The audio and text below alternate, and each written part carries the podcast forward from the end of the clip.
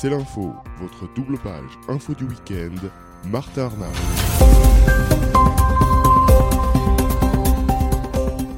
Bonjour à tous et bienvenue, sixième numéro de C'est l'info, vous rapprochez du monde, voilà notre slogan. Cette semaine, nous allons une nouvelle fois donc vous rapprocher de ce monde, ce monde qui ne désemplit pas. Pour commencer, avant euh, le sommaire, on va parler de deux événements, Las Vegas et Marseille.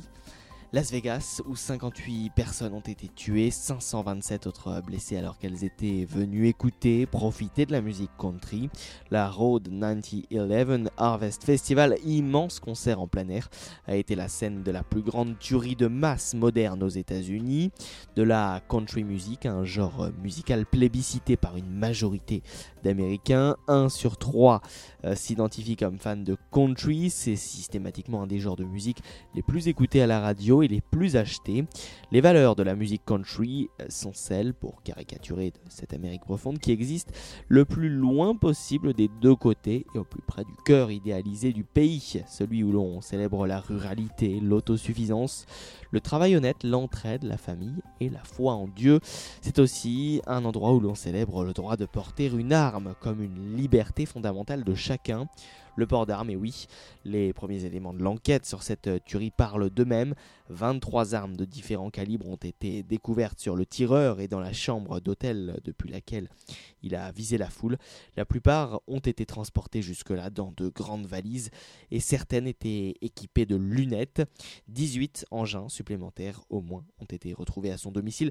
Donald Trump, le président euh, républicain des États-Unis, n'en a pas dit un mot lors de son discours lundi à la Maison Blanche, se donner comme euh, priorité deuil et recueillement à ce stade, essayant donc euh, un maximum de temporiser cette situation. Mais le, président américain, c'est sûr, hein, devra s'intéresser à ce sujet. Sa marge de manœuvre est cependant assez réduite car durant sa campagne, il a été soutenu par la NRA, la National Rifle Association, le lobby pro-armes aux États-Unis euh, un financement à hauteur de 6 millions de dollars.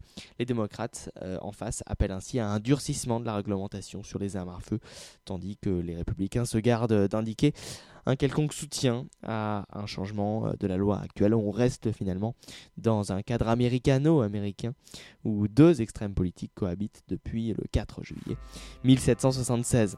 Cette semaine dans le monde également, Marseille, en France, des jeunes femmes ont perdu la vie dimanche 1er octobre à la suite d'une attaque au couteau menée par un individu sur le parvis de la gare de Marseille-Saint-Charles.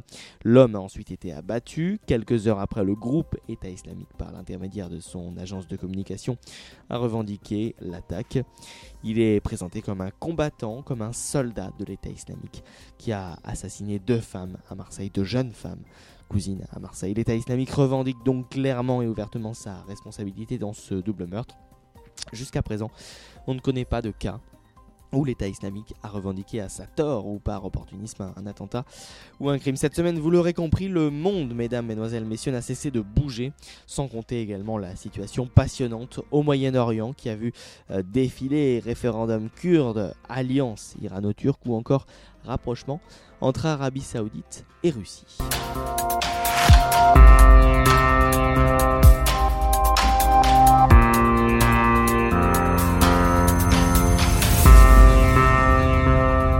Sommaire euh, donc cette semaine, l'Espagne et la Catalogne. Carles Puigdemont, le président catalan, semble déterminé à enclencher le processus d'indépendance de la région après la victoire du oui au référendum dimanche 1er octobre au soir. Ce oui l'aurait emporté avec plus de 90% des voix selon un chiffre non officiel, malgré surtout un taux d'abstention s'élevant à 57,6% des inscrits. Problème, le gouvernement central de Mariano Rajoy estime que ce référendum est parfaitement illégal. Quelle est ainsi la valeur juridique de ce oui au référendum? Une sécession peut-elle avoir lieu? Élément de réponse avec euh, Christophe Barré et puis nous rejoindrons euh, en fin d'émission Mickey Monstre qui nous donnera euh, son avis dans le controverse sur ce sujet. Entre temps, vous aurez également un grand reportage, grand reportage qui vous emmène sur les traces des chrétiens d'Orient à l'occasion de l'exposition des vestiges de cette communauté chrétienne orientale qui se passe en ce moment même à l'Institut du monde arabe. Sami Boukhelifa est allé justement au Liban, Jordanie et en Terre Sainte pour euh, rencontrer euh, ces chrétiens d'Orient qui sont secoués en ce moment même par des guerres, par des groupes djihadistes, mais aussi par d'autres menaces. Vous les découvrirez dans cette émission. Et puis un peu de technologie, on pourra tous bientôt valider son titre de transport grâce à son smartphone. Euh, ce sera Stanislas Mirocha qui nous rejoindra en fin d'émission pour euh, nous expliquer tout cela. Voilà, c'est l'info, émission numéro 6. Soyez les bienvenus, on commence tout de suite.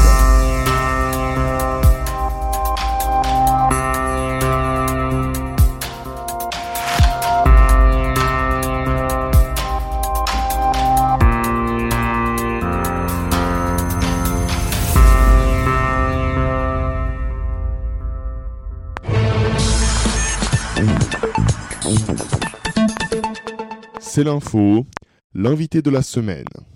L'Espagne traverse l'une de ses pires crises politiques depuis le retour à la démocratie après la mort du dictateur Franco en 1975.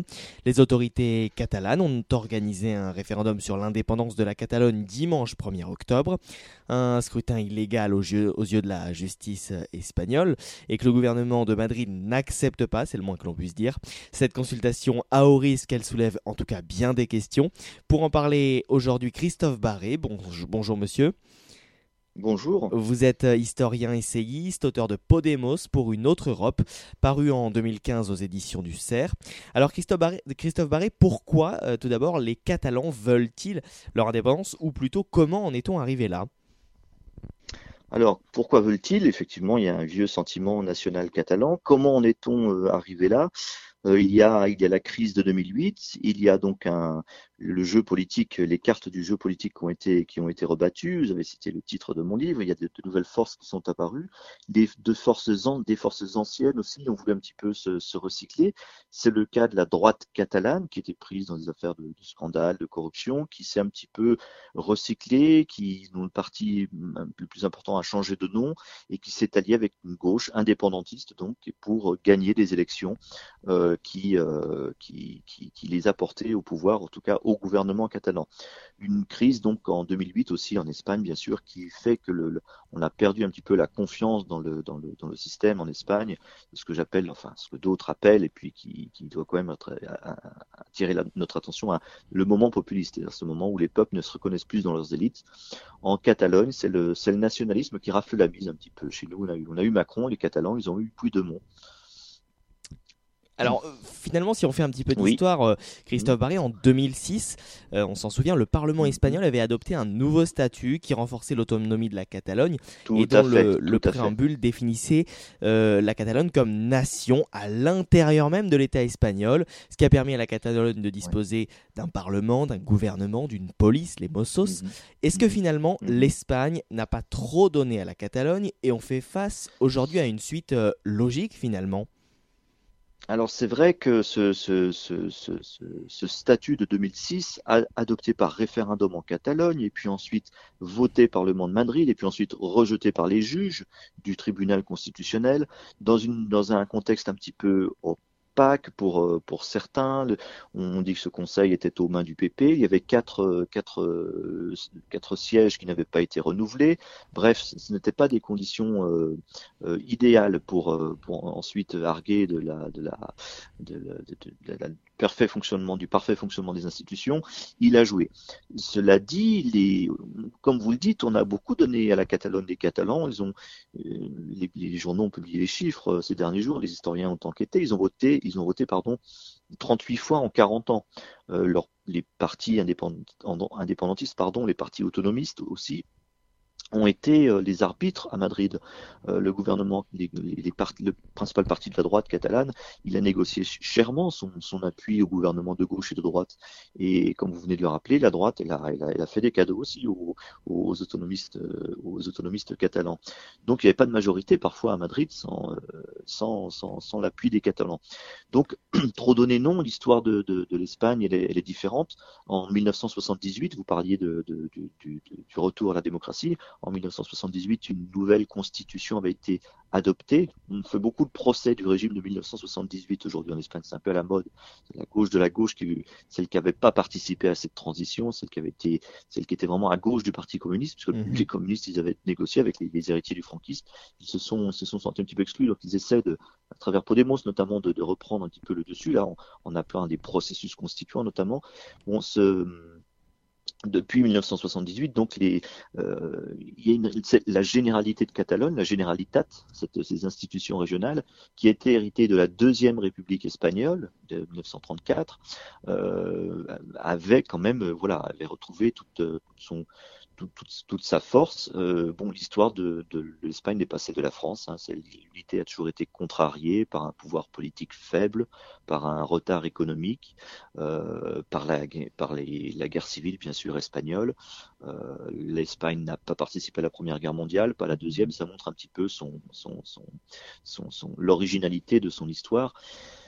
Voilà, on est dans un pays qui a beaucoup de problème avec son unité et aujourd'hui, c'est euh, comme beaucoup, dans beaucoup de pays européens où, il y a un problème avec l'unité, il, il, y a un roi qui est là, qui, qui peut essayer de, de, de, jouer, de jouer son rôle, mais euh, il s'est mal pris là, ça, ça a un petit peu mal commencé. Oui, mais alors, alors tout, tout, tout, de même, euh, euh, si la Catalogne aujourd'hui a sa propre police, euh, son propre gouvernement, l'Andalousie par exemple, ou d'autres régions espagnoles n'ont pas cette, cette autonomie que la Catalogne a. Encore que, il y a une petite anecdote qui, qui est assez intéressante, c'est que l'Andalousie, finalement, effectivement, comme vous le dites, elle n'avait pas, elle pas cette autonomie comparable à, à celle du, du, Pays Basque ou de la Catalogne. Pays Basque et la Catalogne sont, sont bien sûr les deux régions les, les plus autonomes d'Espagne. On avait quand même très on avait un petit peu joué avec le, avec les, avec, avec la loi, avec le, le la constitution espagnole. C'est pourquoi je, euh, je, vous disais que tout, on peut pas, on peut pas passer son temps à se, à se cacher un petit peu derrière les juges. Euh, on avait donné un statut d'autonomie à la Catalogne, à la, pardon, à l'Andalousie finalement, quand bien même euh, le, le, le, le, oui au référendum qui devait euh, euh valider ce, ce, passage à l'autonomie n'a pas, pas dépassé les 40% dans toutes, dans toutes les, les circonscriptions, dans toutes les circonscriptions électorales reconnues par, euh, par, par la loi à l'époque. Donc c'était, on, et puis on avait fait comme si tout le monde dans toutes, dans toutes les, comme dans tous les départements, comme c'était dans tous les, comme dans tous les départements chez nous, pardon, avait, avait voté oui donc. D'accord. Certains disent, voilà, si on veut discuter, on peut s'arranger. Alors Christophe Barré, mhm. pour revenir euh, à ce référendum de dimanche et avec votre œil euh, bien aguerri d'historien, considérez-vous ce, ce, mhm. référendum comme légal? Euh, non, il est illégal. Alors c'est vrai que les, les, les, juristes le rappellent. Euh, il n'y a pas de, on, est, euh, on est esclave des lois pour être libre. C'est-à-dire que il, y a, toujours des règles à respecter en démocratie. Le, le, le plébiscite euh, permanent, c'est pas, c'est pas la démocratie. Et même, par exemple, à la gauche de la gauche, il y a des débats sur ce sujet. Moi, qui étudie Podemos, il y a, euh, voilà, il y a, il y a, des gens dans, dans, dans, Podemos qui vont dire que il, il, y a, il peut y avoir une dérive à toujours vouloir retourner devant les, les devant les électeurs. Euh, euh, donc, formellement, le, le, ce référendum n'est pas euh, légal. Les, les, indépendantistes vous diront il l'est, puisqu'il y a une loi qui a été votée. Mais ce qui est tout de même un petit peu gênant là, c'est que même les indépendantistes, finalement, ils n'ont pas respecté les règles qu'ils s'étaient eux-mêmes fixées pour, euh, pour mettre en route ce référendum. On n'a pas su exactement comment les listes électorales ont été composées. Et puis on ne sait pas qui a recompté euh, les, les, bulletins. Euh, donc, et puis surtout, et le plus grave, c'est que le jour où le 6 septembre, la loi de déconnexion a été votée. ce, ce, processus vers l'indépendance, il a connu deux étapes le, vote par le Parlement du fait qu'il y aurait un référendum, et puis ensuite le vote d'une loi qui dit si le référendum donne le oui gagnant, oui à l'indépendance, dans les deux jours, on proclamera l'indépendance. Eh bien, euh, le jour où cette deuxième loi a été votée, on n'a pas laissé s'exprimer l'opposition. Donc, euh, c'est une curieuse démocratie dont la Catalogne serait, serait en train d'accoucher là. Oui, et alors en même temps, donc euh, pour contrecarrer le scrutin de dimanche dernier, Madrid a employé la, manière mm. forte. La police a reçu l'ordre de saisir toutes les urnes, tous les bulletins et de prendre contrôle de tous les mm, bureaux de mm, vote. Euh, des images qui ont choqué euh, la plupart des Catalans qui sont descendus dans la rue lundi. Est-ce que Madrid ne s'est pas finalement grillé avec, avec tout cela?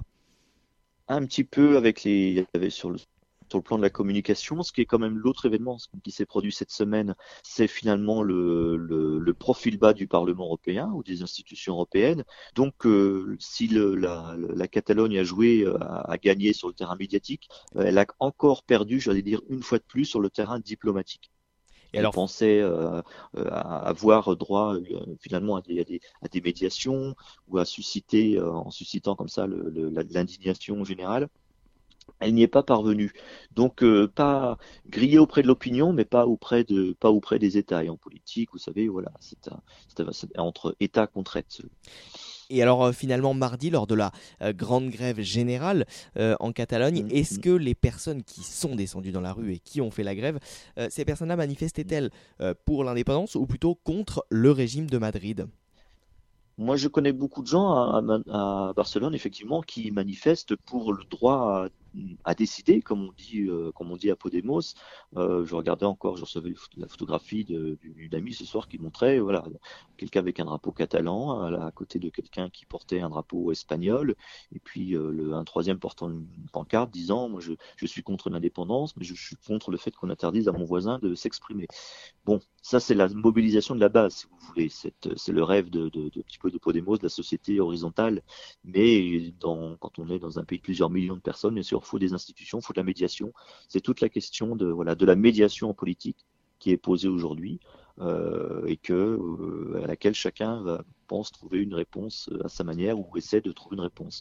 Euh, le Parti populaire en se, cachant derrière les juges, le, Podemos en disant il faut laisser le droit de vote même si on veut pas que l'Espagne perde la Catalogne, les socialistes en disant il faut une fédération on va voir. Il y, a, aussi il y a un médiateur en titre hein, en Espagne, c'est le roi, le roi eh constitutionnel, on verra. Alors vous l'évoquiez effectivement. Comme dans toutes les monarchies, voilà, oui. oui. Vous, l'évoquiez effectivement, le roi Felipe VI, confronté à la plus grave crise politique depuis son arrivée il y a euh, maintenant trois ans, en 2014. Mhm. Il s'était déjà exprimé début septembre, se disant convaincu que la Constitution prévaudra sur toute rupture de la mhm. coexistence démocratique. Mardi soir, le ton avait changé puisque pour le roi euh, Felipe, le comportement irresponsable des leaders euh, catalan peut mettre en péril euh, la stabilité économique de, l'Espagne, en ajoutant que les dirigeants catalans se sont mis en marge du droit euh, et de la démocratie. Hein. Oui, son discours, il a, il plu, en fait, il était fait pour plaire à la majorité des Espagnols qui ne vivent pas en Catalogne. En Catalogne, c'était reçu quand même un petit peu comme le discours d'un pompier pyromane, qui est quelqu'un qui est donc là pour jouer un petit peu une fonction arbitrale.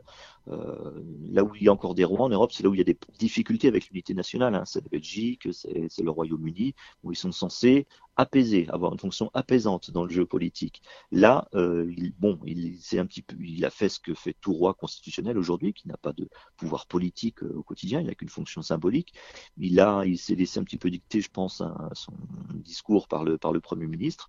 Bon, peut-être essaiera-t-il de rectifier le tir, parce que quand même, moi, j'étais très surpris d'entendre Puigdemont appeler avec insistance à cette médiation euh, royale. Euh, donc le, le, discours, il était un petit peu, euh, il était à usage, voilà, national espagnol et pas trop catalan. Il faudrait peut-être maintenant rectifier le tir. Et alors justement, euh, le fait que ce soit Felipe VI qui soit intervenu à la place de Mariano Rajoy, mm. euh, vous pensez effectivement que c'est Mariano Rajoy qui était euh, derrière tout cela et qui a demandé lui-même au roi d'aller se présenter aux Espagnols parce que la situation en devenait très grave? Bah, ça, il ne s'est pas présenté, il ne serait pas présenté contre, contre, contre s'il ne l'avait pas voulu. Mais statutairement, les, discours, tous les discours du roi sont relus par le, par le Premier ministre. Ils sont validés par le, par le Conseil des ministres. Sauf le discours de Noël où, le roi est un petit peu plus libre de faire euh, mmh, ce mmh, qu'il mmh. souhaite. Là, euh, il y a, euh, voilà, il y a, il y, a, des appels du pied des uns et des autres. On prévoit une, il y a un appel qui commence à circuler sur Facebook sur les réseaux sociaux pour une, manifestation avec des drapeaux blancs, justement, symbole de, de, la paix, euh, samedi. Euh, on va voir ce que, vont donner tous les mélanges de ces, de tous ces symboles, euh, symboles d'unité, euh, symboles de paix. ce qui compte, c'est que les, Espagnols ne perdent pas confiance dans leurs institutions et que le, finalement on finisse par s'asseoir pour négocier. Le PP pense que c'est par la manière forte. Il est quand même soutenu par le Parti socialiste dans ce combat pour la légalité. Euh, ce qui, moi, me laisse à penser quand même que Rajoy est plus fort que jamais. Il n'est pas prêt de, de, de, dégager comme le voudraient, euh, comme le voudraient certains, comme le, voudraient même euh, certains socialistes ou, et bien sûr les, la, la, gauche de la gauche. Mais le, le, parce que l'unité, la, la, question de l'unité de l'Espagne, ça rassemble encore donc les deux principaux partis politiques espagnols, les deux plus importants, les plus représentés au Parlement, donc le Parti populaire à droite et puis le Parti mmh. socialiste à gauche. Alors en matière de, d'entreprise, d'économie, ce jeudi, Banco Sabadell, qui est quand même la cinquième banque espagnole, deuxième banque catalane, dont le siège se trouve à Barcelone, a tenu un conseil d'administration d'urgence pour aborder la question d'un déménagement hors de Catalogne et le conseil a décidé de délocaliser le siège à Alicante, station balnéaire au sud de Valence, à 500 km de Barcelone. Dans le même temps, ce jeudi soir, l'agence de notation financière S&P Global Ratings a placé la note de la Catalogne sous surveillance négative. La Catalogne peut-elle être un État viable économiquement? Alors euh, là, les, économistes sont très divisés. Vous suivez des débats euh, à la télévision espagnole. Euh, vous ne trouvez plus vos petits. si l'indépendance était effectivement la, Catalogne a les reins assez solides pour constituer un petit État. les Catalans indépendantistes vous disent, mais nous, on... petit pays riche de, d'Europe pas oublier cette dimension-là aussi, hein, dans, avec l'envie de quitter l'Espagne aussi. Quand même, c'est un nord du sud, disent, certains géographes en Espagne. C'est la partie riche un petit peu de l'espagnol, de l'Espagne qui veut, qui veut quitter le reste. C'est pour ça aussi que les, tensions montent. Donc, euh, dans l'absolu, c'est une, économie viable. Il pourrait, y avoir un petit excédent budgétaire, même de 3%, on dit, si ça se faisait. Mais que serait c'est comme dans un divorce entre deux personnes. Hein. Il y a le divorce à l'amiable et puis il y a le divorce qui se passe mal. Hmm. Dans le divorce qui se passe mal, il faut, faut compter les petites cuillères, il faut, faut, faut, faire ses comptes. Là, euh, le, si la Catalogne s'en va, bien sûr, elle quitte la zone euro. Euh, des entreprises, vous l'avez dit, espagnoles ou catalanes vont vouloir repasser et repasseront la frontière. Il n'y aura pas tous les marchés publics dont ont bénéficié aussi les entreprises catalanes pour, euh, ben, pour installer euh, des, usines en Andalousie, par exemple. Donc, on ne sait pas ce qui se passera. en tout cas, c'est donc et c'est surtout, un, ce sera un grand facteur d'instabilité. Ça plaide en la faveur de l'unité, ça l'incertitude économique. Et du reste, les, la population ne s'y trompe pas. Euh, dans, dans, la partie la plus modeste de, de, de la population qu'on trouve les, les pourcentages d'adhésion au référendum les, les, plus faibles. Cette, cette, cette, ah oui. cette national, ce nationalisme catalan, il fonctionne dans les classes moyennes catalanes, pas dans toutes les classes, pas dans les classes populaires, hein, pas dans les sondages. C'est intéressant. C'est intéressant effectivement mm -hmm. à, à étudier comparé à d'autres pays européens. Ouais, ouais, tout à fait. C'est un, voilà, c'était l'équivalent un petit peu de l'Italie du Nord par rapport à l'Italie du Sud, à la, à la, Flandre par rapport à la Wallonie. Il y a, voilà, les relations entre Barcelone et Madrid, c'est l'équivalent des relations entre entre Milan et Rome ou Milan et, et Naples. Voilà, beaucoup de mmh beaucoup de mépris, de beaucoup d'incompréhension aussi, les uns euh, accusant les autres de, de, pas, de, pas, être compris comme il le faudrait, apprécié à sa juste valeur on est, euh, on est à une tournée, de, à tournée, un croisement, pardon, des, chemins. Cela dit, n'oublions pas que les indépendantistes, s'ils sont majoritaires au Parlement catalan, ils sont encore minoritaires en voix. Mais euh, ce qui rend pessimiste, c'est que même s'il y avait un référendum, ce serait encore, ce serait quand même encore une moitié d'une population, une moitié de la population catalane qui aurait vaincu l'autre moitié. Et c'est ça un petit peu le plus triste euh, pour ceux qui, pour ceux qui aiment l'Espagne ou pour et pour ceux qui, qui, qui en, en, Catalogne sentent, sentent une, une, une, identité un petit peu diverse avec des racines de, de, en provenance de, toute la péninsule. Enfin, Christophe Barré, abordons la question de, de l'Europe. Si la Catalogne venait oui. à être indépendante, quel statut euh, aurait-elle pour l'Europe? Deviendrait-elle un pays euh, euh, qui devrait passer tous les contrôles pour intégrer l'Union européenne? Serait-elle intégrée dès à présent? Quid également de, de la monnaie? Beaucoup d'incertitudes et très peu de réactions de la part de nos dirigeants européens. Ouais, ouais. La question avait été posée à, donc aux institutions européennes il y a, il y a quelques mois. Euh, il a été répondu que si un territoire fait scission de l'Union européenne, il cesse d'être d'être d'être donc dans cet État membre et il doit redemander une adhésion euh, à l'Union européenne et toutes les adhésions, bien sûr, ne peuvent euh, se faire qu'avec euh, l'unanimité des États. Donc, on voit mal, bien sûr, euh, l'Espagne acceptant l'entrée d'une Catalogne dans l'Union européenne. Pour bien le montrer et pour bien s'en convaincre, il suffit de se rappeler que l'Espagne n'a toujours pas reconnu, par exemple, le Kosovo qui est ce petit État qui est né à la suite des guerres de, Yougoslavie, parce que ça va très bien, et ça c'est les socialistes comme, comme la droite, que un précédent comme ça, reconnaître un, pays euh, qui, qui, qui, qui, soit né d'un autre, qui fait scission d'un autre, n'est pas, n'est pas, serait, serait pardon, un grave précédent. Euh, les, alors, faut dire qu'au moins on critique beaucoup Madrid, l'envoi de la police. On va voir ce que vont, ce que vont être euh, la notation, euh, ce que va être la notation aujourd'hui de l'Espagne par des, par des ONG comme Human Rights Watch. Il faut savoir que pour cette pour cette ONG, l'Espagne avait une meilleure note que la France hein, en termes de respect des droits civiques. On va voir si ça change ou pas. Ça peut-être que ça pourra conduire les institutions à, moduler leurs avis, mais euh, c'est fort peu probable. Fort peu probable, pardon. Parce que tout de même, c'est vrai, l'Espagne est une démocratie, c'est un État de droit, quoi que l'on dise. Et alors justement, vos prédictions, euh, que va-t-il se passer selon vous dans, les prochains jours, prochaines euh, semaines, Christophe Barré? On ne sait pas. Est-ce que l'histoire est en marche? Est-ce qu'un peuple est en train de, de est-ce qu'un peuple a rendez-vous avec euh, avec lui-même? Euh, on, ne le sait pas. Il faut, on doit rester un petit, bien sûr, euh, observer la plus stricte neutralité comme comme français. En tout cas, tant qu'on que, les indépendantistes catalans ne, ne, lorgnent pas sur le roussillon. il y a certaines velléités hein, pour la Catalogne. Elle, a, elle, elle, elle, dépasse, elle déborde de ses de ses frontières régionales actuelles. Hein. Certains voient veulent y mettre les Baléares, la région de Valence. Donc effectivement, comme disait le, président Pompidou, quand les bornes sont dépassées, il n'y a plus de limites.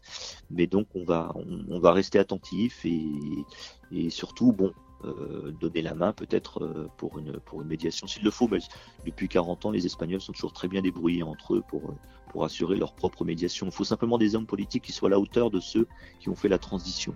Euh, à la démocratie. Il y a bien des, des, communistes qui ont discuté avec des franquistes pour faire la paix en 75, après la mort de Franco, pour, revenir le Parti communiste. Il va quand même bien se trouver quelques, quelques indépendantistes et, et quelques euh, unionistes pour, euh, pour faire le travail cette fois-ci intéressant. Euh, très intéressant et passionnant. Merci beaucoup euh, Christophe Barré. On aurait bien évidemment eu euh, des tas d'autres questions à vous poser sur, sur l'Espagne en général. on espère en tout cas vous retrouver très bientôt dans, dans C'est l'info. Entendu. Entendu. À bientôt.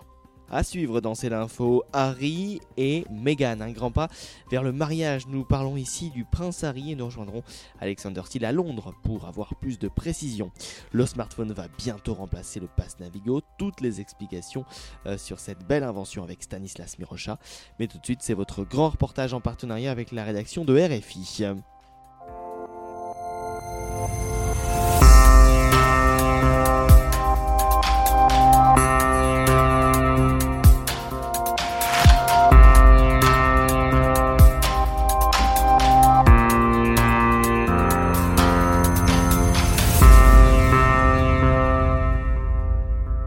De retrouver votre grand reportage qui vous emmène cette semaine sur les traces des chrétiens d'Orient. L'Institut du monde arabe à Paris expose actuellement les vestiges de cette euh, communauté chrétienne orientale, 2000 ans d'histoire, souvent mouvementée, et une résonance toute particulière du fait de l'actualité de ces dernières années. Les chrétiens d'Orient sont plus que jamais en danger. Alors il y a les guerres, les groupes djihadistes, mais aussi bien d'autres menaces que vous allez découvrir dans ce reportage exceptionnel tourné au Liban, en Jordanie et en Terre Sainte. Sur les traces des chrétiens d'Orient, c'est un grand reportage signé Sami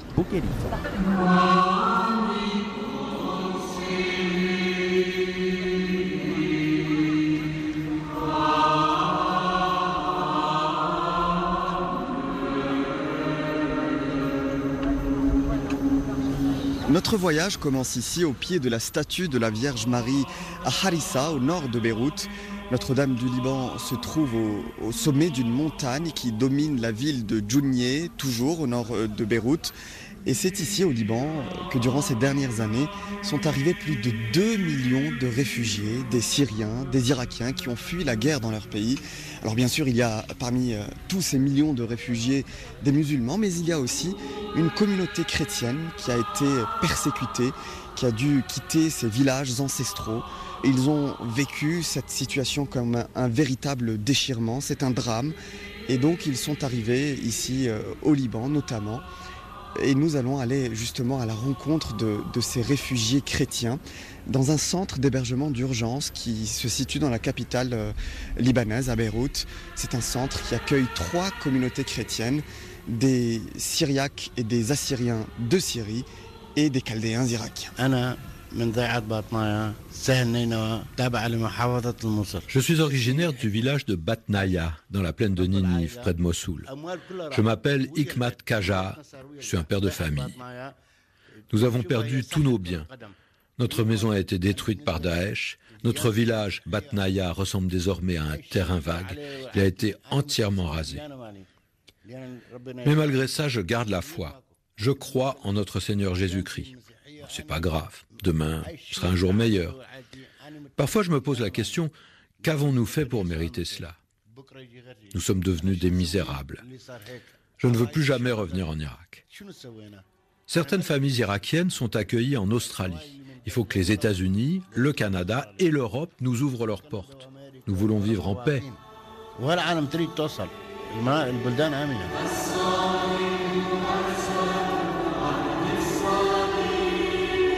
L'histoire de ce réfugié irakien, c'est celle de milliers de familles chrétiennes du Moyen-Orient, désormais accueillies dans les églises libanaises où elles peuvent de nouveau assister aux offices.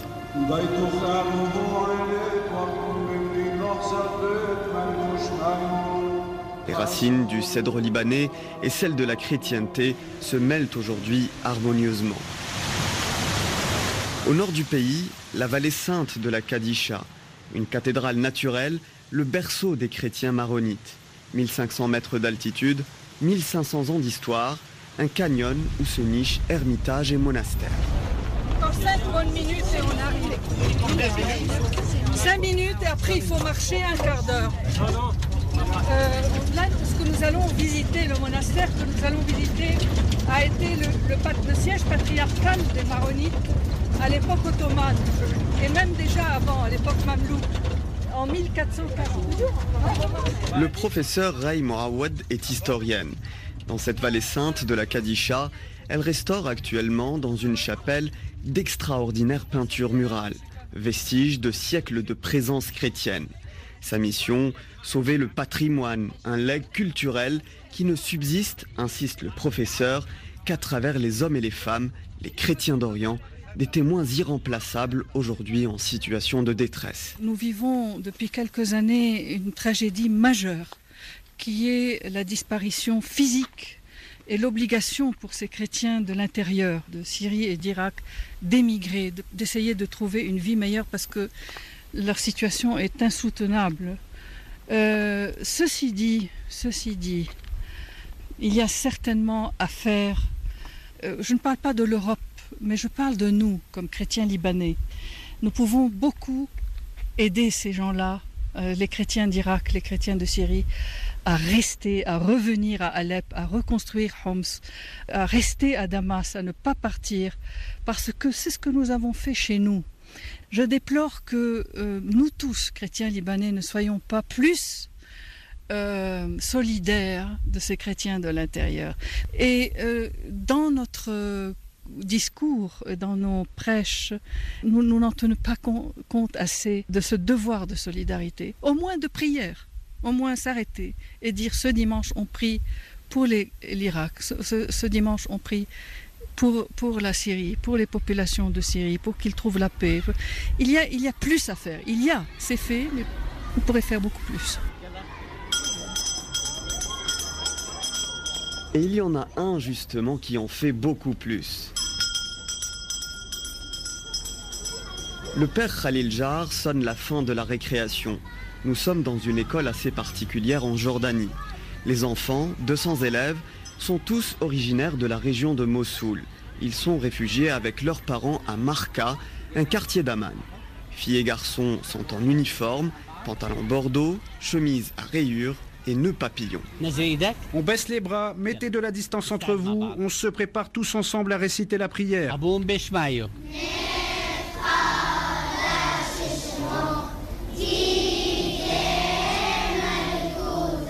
Les enfants ferment les yeux, ils lèvent les mains au ciel. Une profonde émotion se dégage. Cette prière, Notre Père, est en araméen, la langue du Christ.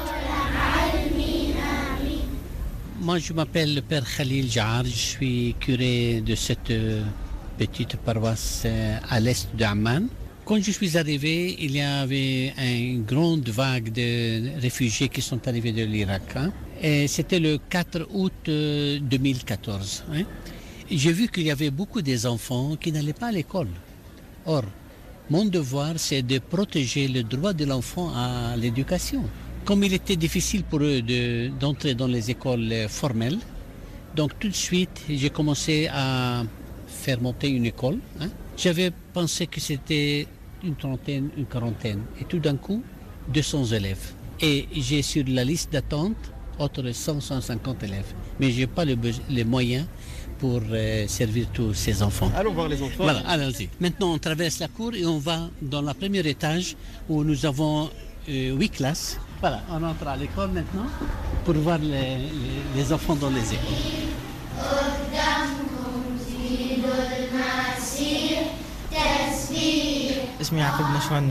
Je m'appelle Yacoub Neshwan, je suis de Mossoul en Irak. J'ai 15 ans.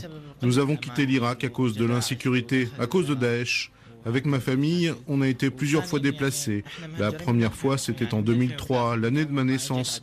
En fait, je n'ai jamais connu la paix. J'ai passé toute ma vie entre Bagdad et Mossoul. Vous étiez menacé parce que vous êtes chrétien? Il y a eu un sentiment de haine à notre rencontre. Et la preuve, comment Daesh a fait pour savoir où se trouvaient les maisons des chrétiens. On a été dénoncé par nos voisins musulmans.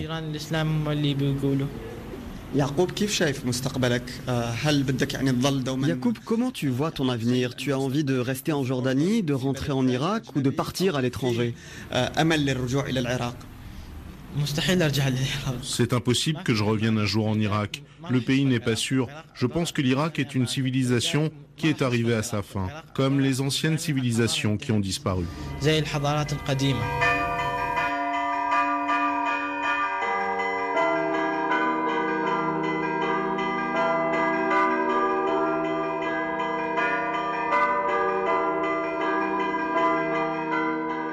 Dernière étape de notre périple sur les traces des chrétiens d'Orient ici à Jérusalem. Alors je suis sur le toit de l'église grecque catholique Malkite qui nous a gentiment ouvert ses portes. Euh, le toit de l'église en fait offre une vue époustouflante sur la vieille ville de Jérusalem. Mais euh, pour encore mieux apprécier la vue, à ce qu'il paraît, il faut monter tout là-haut. Donc euh, monter tout là-haut sur le clocher de cette église grecque catholique Malkite. Eh bien, nous allons monter ensemble. Voilà, il y a deux échelles, trois échelles même. Donc, allons-y.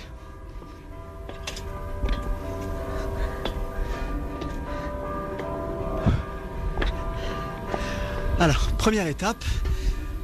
Il reste désormais les deux grandes échelles. Donc, on va monter ensemble tout là-haut, là où se trouve la croix au-dessus du clocher de cette église.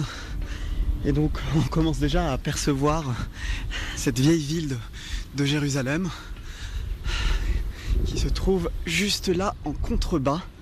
Le soleil est en train de, se coucher. Il y a vraiment une très très belle lumière. Le ciel est clair, il est bien dégagé.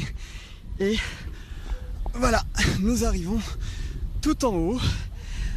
Alors, est-ce que cette vue va tenir toutes ses promesses? Eh bien oui, c'est vraiment magnifique. Alors juste là, en face de moi, à gauche, à ma gauche, c'est le Saint-Sépulcre, donc le Saint des Saints euh, pour la communauté chrétienne, pour ces chrétiens d'Orient et même les chrétiens du monde entier. Un peu plus, euh, loin, en fait, en contrebas, on aperçoit très distinctement l'esplanade des mosquées avec la mosquée du dôme du rocher, avec son dôme doré. Juste un peu plus loin, bien sûr, la mosquée Al-Aqsa. Et puis en contrebas, on aperçoit d'ici une petite partie du mur des lamentations. Et donc, nous allons aller ensemble dans, cette euh, église euh, du Saint-Sépulcre. Et puis euh, notre voyage se poursuivra un peu plus au sud de, Jérusalem, à Bethléem, qu'on aperçoit d'ailleurs tout, au fond. Enfin, on aperçoit une partie pour aller visiter la basilique de la Nativité, là où Jésus aurait aurait vu le jour. Donc euh, voilà, allons-y. Alors bien évidemment, la croix que l'on voit en face de nous, la croix de bois qui est en face de nous, et la croix qui porte une icône, ce n'est pas la vraie croix. La vraie croix a connu des vicissitudes dans l'histoire nombreuses et variées. Donc on va en revanche descendre pour comprendre quelle est la pierre qui accueille le pèlerin quand il entre dans la basilique de la résurrection au centre là de l'entrée. Je m'appelle Marie-Armelle Beaulieu et je suis au service de la communication des franciscains depuis 12 ans. À Jérusalem, le lieu de ce qu'on appelle l'église mère, le lieu de la résurrection de Jésus, il reste 10 000 chrétiens palestiniens sur 800 000 habitants. Dans le pays, Israël, c'est 1,2 à 1,5% de la population, les chrétiens, contre 10% euh, en 1948. Nous traversons euh, le quartier chrétien pour arriver directement euh, à la porte de Damas, la plus belle porte de Jérusalem, que l'on doit, dont on doit la beauté à Suleiman le Magnifique. Et elle s'appelle Porte de Damas pour la bonne raison qu'elle est orientée vers Damas, qui est à 229 km en face de nous, à vol d'oiseau. Je ne suis pas optimiste, mais à la fois je rencontre des acharnés qui sont décidés à rester euh, absolument. Le christianisme ne pourra pas quitter Jérusalem, ça c'est impossible.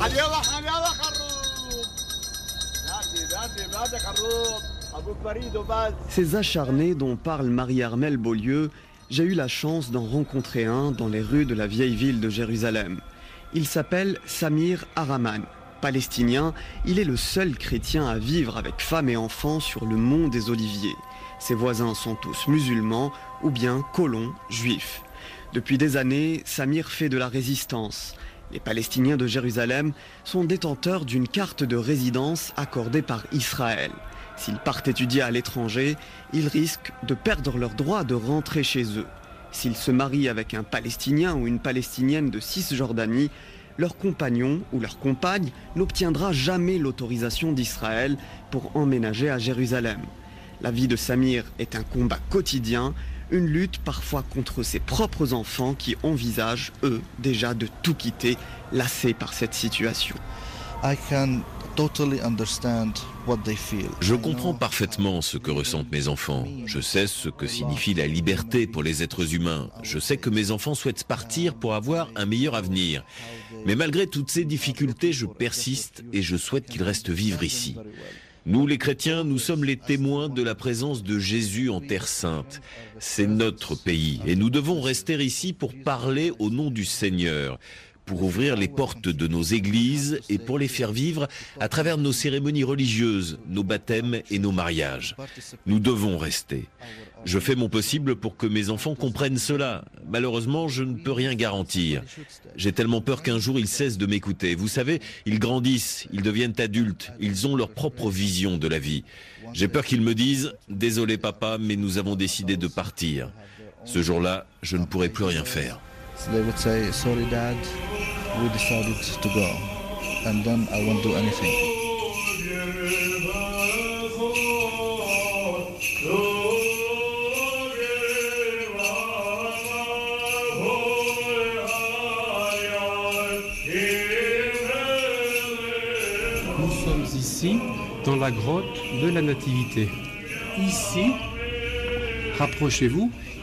ici se trouve la mangeoire dans laquelle Jésus a été déposé après la Nativité.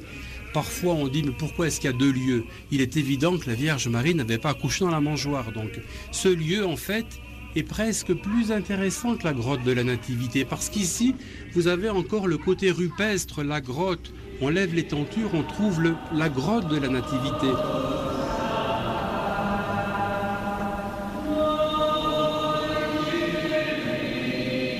C'est le frère Stéphane Milovic, un moine franciscain qui nous fait découvrir la basilique de la Nativité. Et c'est au pied de cette église, la plus vieille au monde, où l'on célèbre une messe de Noël tous les jours, que les moines franciscains ont fondé il y a dix ans la Boy Home de Bethléem, la maison de l'enfant, une école de garçons et un internat. Adolescents, les frères Handal nous ouvrent la porte de leur chambre. L'aîné, Tony, 14 ans, prend la parole. Voilà, c'est notre chambre avec euh, mon frère et un autre camarade. Nous dormons ici depuis 5 ans. Plus tard, je souhaiterais devenir ingénieur en informatique. Voilà, j'aimerais vraiment décrocher ce diplôme.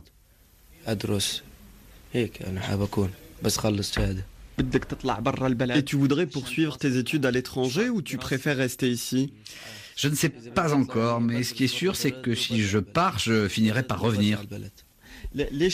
C'est important pour toi de revenir à Bethléem Je suis né ici, tous mes amis sont ici, je ne pense pas pouvoir vivre ailleurs. Pourtant, beaucoup de jeunes Palestiniens chrétiens décident de partir aujourd'hui et ne reviennent plus.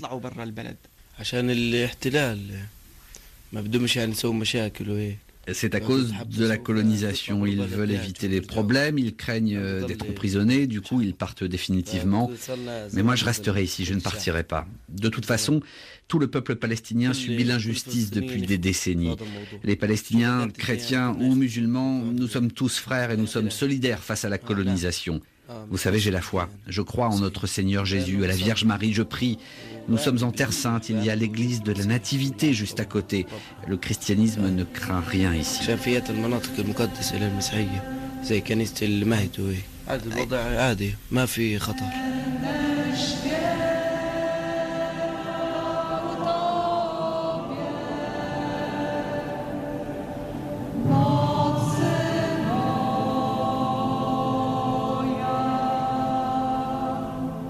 Déterminés à rester, Tony et ses camarades de la Maison de l'Enfant sont une minorité au sein de la minorité chrétienne de Terre Sainte.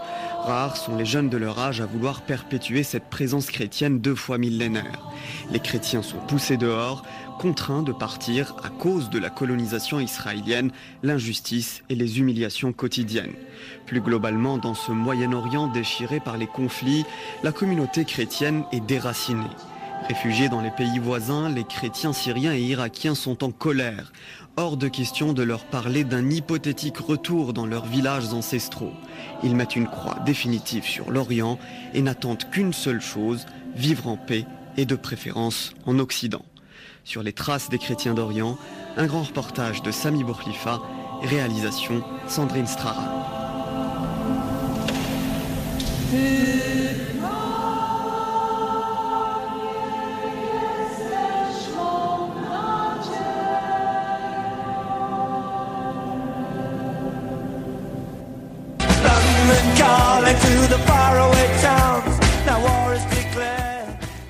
Ici Londres avec Alexander Seal. Bonjour Alexander, aujourd'hui vous nous parlez euh, du prince Harry et de Meghan Markle qui ne se cachent plus. Bonjour Martin. Un an après avoir officialisé leur romance, Meghan Markle et le prince Harry ont fait leur première apparition officielle au jeu Invictus ce week-end au Canada. Alors le week-end dernier, l'actrice de Suits a accompagné pour la toute première fois son boyfriend lors de cet événement. Alors on se rappelle tous euh, euh, la une de Vanity Fair au mois d'octobre. Euh, Meghan Markle a dit que le prince Harry et Meghan Markle étaient amoureux. Au début, on les a vus euh, au début de cet événement de, euh, euh, des, Jeux, des Jeux Invictus, on les a vus séparément, et puis le prince Harry et sa copine ont osé le baiser dans les tribunes. Bien sûr, ça a été immortalisé par les photographes présents, et le lendemain, la photo était publiée dans les tabloïds britanniques et les réseaux sociaux. Meghan Markle était venue assister à l'événement avec sa mère, Doria Ragland, que semblait bien connaître le prince Harry. Alors une source a expliqué au Daily Express qu'ils se sont en réalité rencontrés vers la fin de l'année dernière, et ils sont très proches maintenant. Doria voit Harry comme un membre de la famille et réciproquement. Elle lui a donné la bénédiction pour qu'il épouse Meghan Markle. Donc, à Londres et au Royaume-Uni, il n'y a que des bonnes nouvelles qui s'annoncent pour la famille royale. La reine Elisabeth II et le prince Philippe vont célébrer leur noces de platine en novembre. Donc, le prince Harry et Meghan Markle pourraient bien officialiser leur fiançailles en décembre. Et selon les bookmakers britanniques qui sont populaires en Grande-Bretagne, comme vous savez, un, mariage royal pourrait avoir lieu en 2018. En plus, bien sûr, Kate Middleton attend sa troisième Royal Baby au printemps 2018. Par ailleurs, le prince Harry et Meghan Markle voudraient bien sûr fonder une famille, mais il y a des complications. Selon une source de Kensington Palace, Harry et Meghan sont très amoureux, mais ils veulent être sûrs avant de se marier. Il y a beaucoup de choses que Harry et Meghan doivent décider avant de se fiancer, comme bien sûr l'endroit où ils devront vivre. Et si Meghan continuera sa carrière d'actrice, elle a clairement indiqué qu'elle aimerait continuer à travailler, mais pour ce faire, elle a besoin de passer une grande partie de son temps aux États-Unis et Harry, bien sûr, il doit être basé au Royaume-Uni, bien évidemment. Donc c'est quelque chose qu'il faut déterminer avant de prendre un tel engagement. La mère de Meghan Markle est afro-américaine et son père est d'origine irlando-hollandaise. Dès lors, c'est dans une tribune poignante et très touchante que la star du petit écran a raconté la discrimination qu'elle a vécue. Euh, c'était en décembre 2016 dans le L UK. Et c'était très poignant et donc euh, c'était très très touchant. Et donc on souhaite à Meghan et au prince Harry beaucoup beaucoup de bonheur. À la semaine prochaine. Merci beaucoup Alexander et à la semaine prochaine pour de nouvelles actualités londoniennes.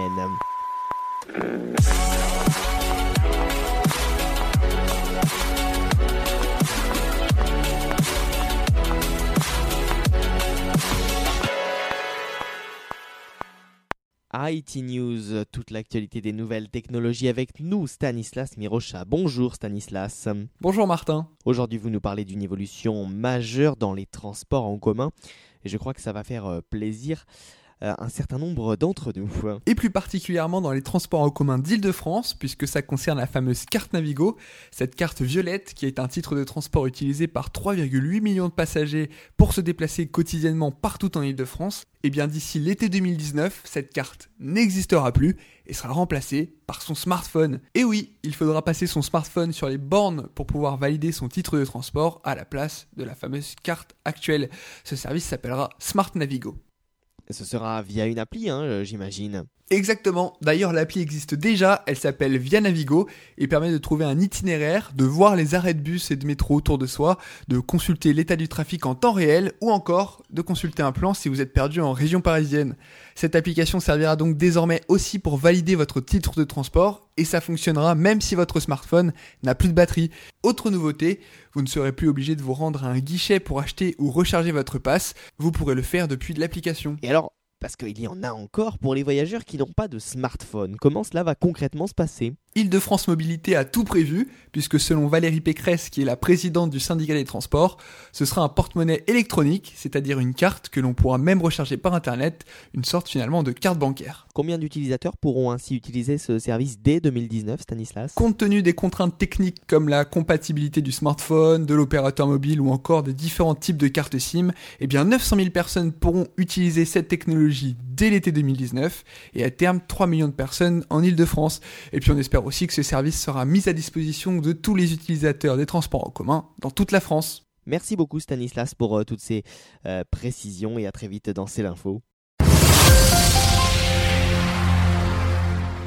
Controverse. Controverse cette semaine. Euh, l'actualité vue sous un autre angle et c'est avec Mickey Monstre. Bonjour Mickey Monstre. Bonjour. Au sommaire cette semaine, vous avez choisi de nous parler de la Catalogne. Que se passe-t-il en Catalogne? Dimanche 1er octobre a eu lieu un référendum qui appelait les habitants de la Catalogne à se prononcer sur l'indépendance de la province autonome. L'histoire de cette principauté l'a conduite à progressivement devenir un État à la fin du Moyen Âge.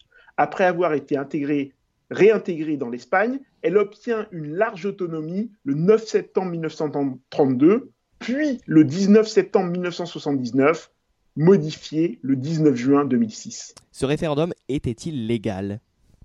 Non. La Constitution adoptée en 1978, y compris très massivement par les électeurs catalans, prévoit que c'est l'ensemble du pays qui doit décider de l'éventuel départ d'une partie de son territoire. Une disposition qui est du reste en vigueur sous forme référendaire, parlementaire ou autre dans la, plupart des pays du monde.